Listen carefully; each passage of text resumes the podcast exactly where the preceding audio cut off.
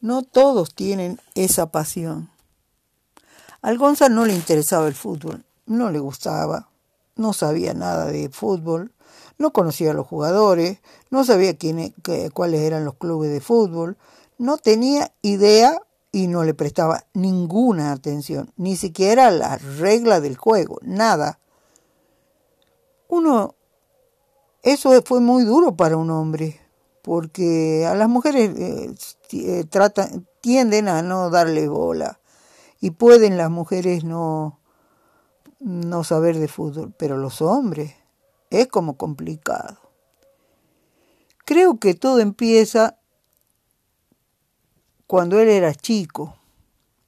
Él, cuando era chiquito, vivía en Belleville, donde había nacido. Iba a un campito que quedaba cerca de su casa, en la esquina, y ahí jugaba la pelota con Marito, que al, Marito le encantaba jugar al fútbol y peloteaban porque eran muy niñitos. La mamá de Gonza salía y lo llevaba adentro de la casa. Le decía, venía a la casa, venía a tomar la leche. Y él se volvía a la casa y cuando llegaba a la casa le decía, vos, eh, déjalo a Marito que siga jugando al fútbol, vos tenés que estudiar porque vos tenés que triunfar, vos vas a triunfar y él va a seguir siendo así un vago que juega al fútbol. La mamá de Gonza no tenía idea que en 1978 en el Mundial de Argentina, Mario Kempes iba a ser el héroe que fue. No, no lo tenía muy claro esta señora. El Gonza, cuando se fueron a vivir a Córdoba, empezó a crecer y ya todo el mundo te pregunta, vos de qué cuadro sos hincha, eh, cuál es tu cuadro favorito, ah, por quién hinchás y ese tipo de cosas, y, y uno debe saber. Entonces él empezó a decir que era de instituto. Y dijo que era de instituto porque instituto quedaba en Alta Córdoba, eh, cerca de su casa. Y era el único cuadro que él conocía, ¿cómo se llamaba? Por lo menos. Sabía que existía Maradona, pero no, no tenía más claro nada, no conocía más nada. Cuando empezaban los mundiales, llegaban los mundiales, el Gonza no veía los partidos porque pensaba que él siempre había pensado eso, que el deporte debía ser practicado, no visto por la tele, y menos el fútbol, que no era algo que le interesara. Así que los mundiales no, en mi casa no se veía, no veíamos ni los partidos y salíamos a caminar. Parecía a las épocas de pandemia que ahora vivimos, pero porque no había nadie en la calle, ni autos, ni peatones. Estaba todo el mundo o en una vidriera viendo el partido eh, cuando recién empezaba la televisión en colores, no, todas las casas la tenían, entonces lo veían en las vidrieras de las casas de artículos para el hogar, o estaban eh, sentados en, eh, en su casa viendo por la televisión o se juntaban con los amigos para eso. A veces íbamos a buscar a Moraleja, nuestro amigo Moraleja, para que salga con nosotros a caminar. Salía cuando no había partidos, él salía. Y nosotros llegábamos a su casa y él estaba sentado frente al televisor con su camiseta de Argentina y se moría de bronca cada vez que nosotros lo, interrumpíamos en, en lo que estaba viendo para invitarlo a salir a caminar.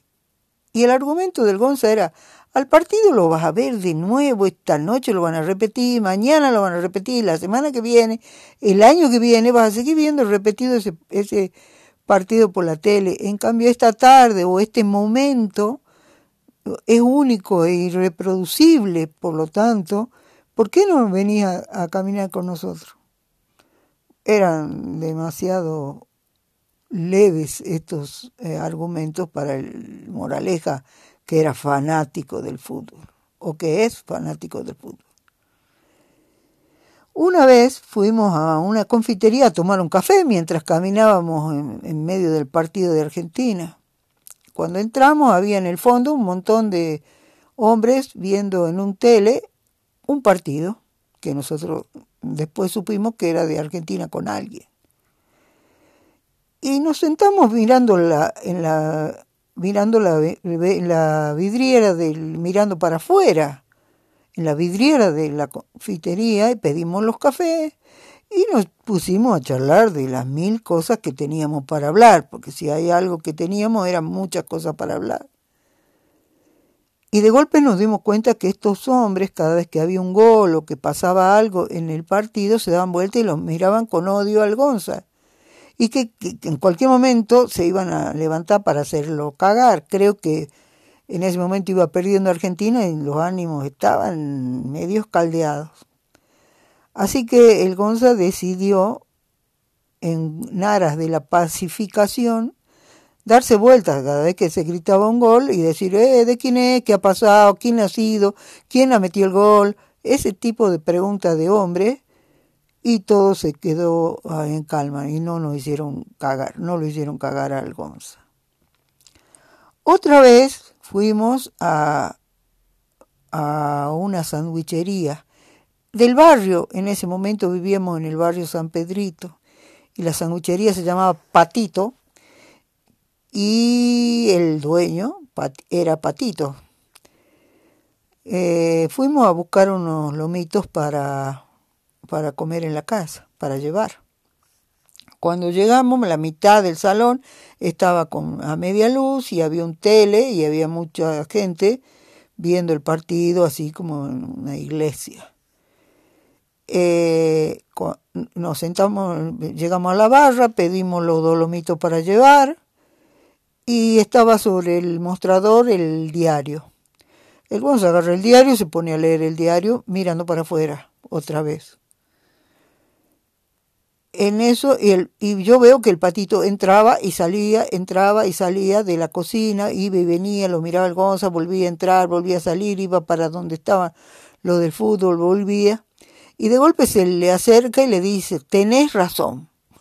Al Gonza, tenés razón porque ¿para qué vamos a ver este partido de mierda donde lo que ha pasado es un desastre?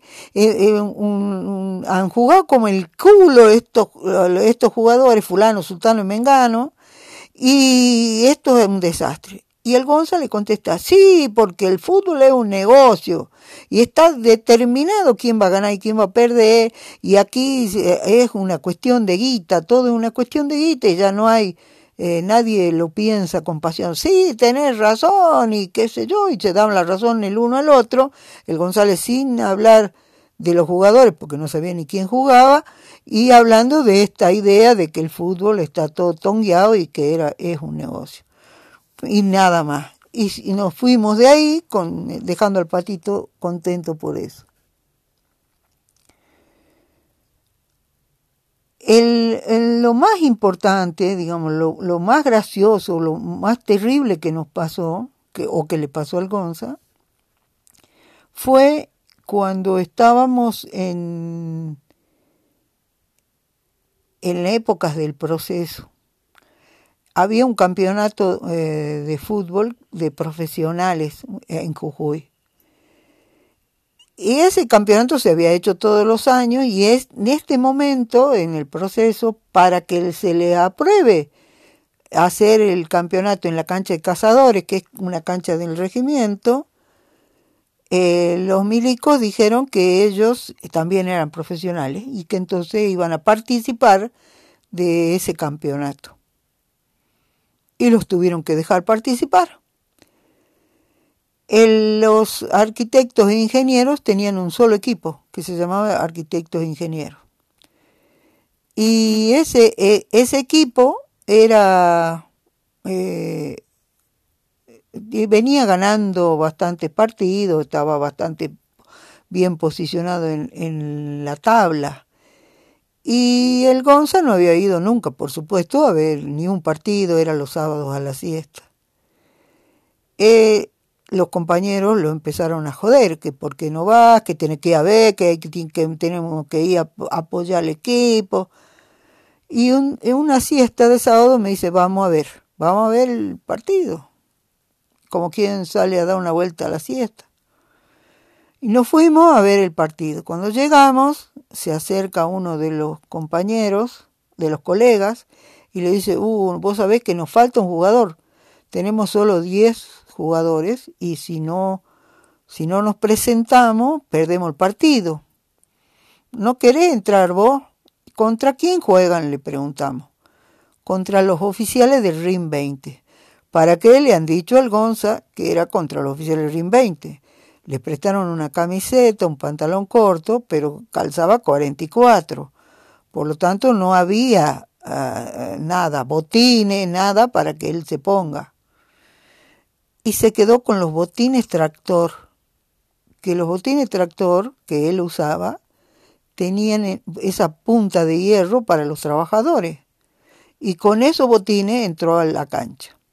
Entró a la cancha, lo único que hizo fue eh, patear eh, milicos y, y divertirse porque él contaba que los milicos, el capitán, así, el que tenía mayor rango, le pedía al otro, al subteniente o a cualquiera, páseme, fulano, páseme, y el otro, sí, mi, y le pasaba, y entonces perdían la pelota, era como una cosa de línea de mando que no funciona en, en el fútbol, en, en un equipo. Y el Gonza pateó a todo el mundo, cuando pateaba con ese, con ese coso, era como doloroso el asunto, y estaba divertido haciendo eso, sin tocar la pelota, sin pasarle ni cerca, sin nada. O sea, él estaba en su propio mundo haciendo números dentro de la cancha. Termina el primer tiempo. Empieza el segundo tiempo, y cuando empieza el segundo tiempo, no sé de dónde, ni sé de qué lugar, le cae una, la pelota en los pies entonces él aprovecha eso y pateando despacito la pelota, empieza a correr para el lado del arco. Iba corriendo y él dice que lo que veía era que todos los jugadores se quedaban quietos, sus compañeros y los oficiales, los contrarios, todos se quedaban quietos y él iba chocho de la vida porque iba a ser el primer y único gol de su vida hasta que llega frente al arco. Cuando llega frente al arco, menos mal, él lo conocía al arquero, era el Jai Buitrago, y lo ve al Jai en el arco. Entonces da media vuelta, se vuelve, dura tres segundos y le quitan la pelota. Cuando termina el partido estaba enojadísimo. Yo me acerco y le digo, ¿qué pasó? ¿Qué te pasó? Pero son unos boludos, nadie me avisó que se, el Jai se cambiaba de arco porque era el segundo tiempo.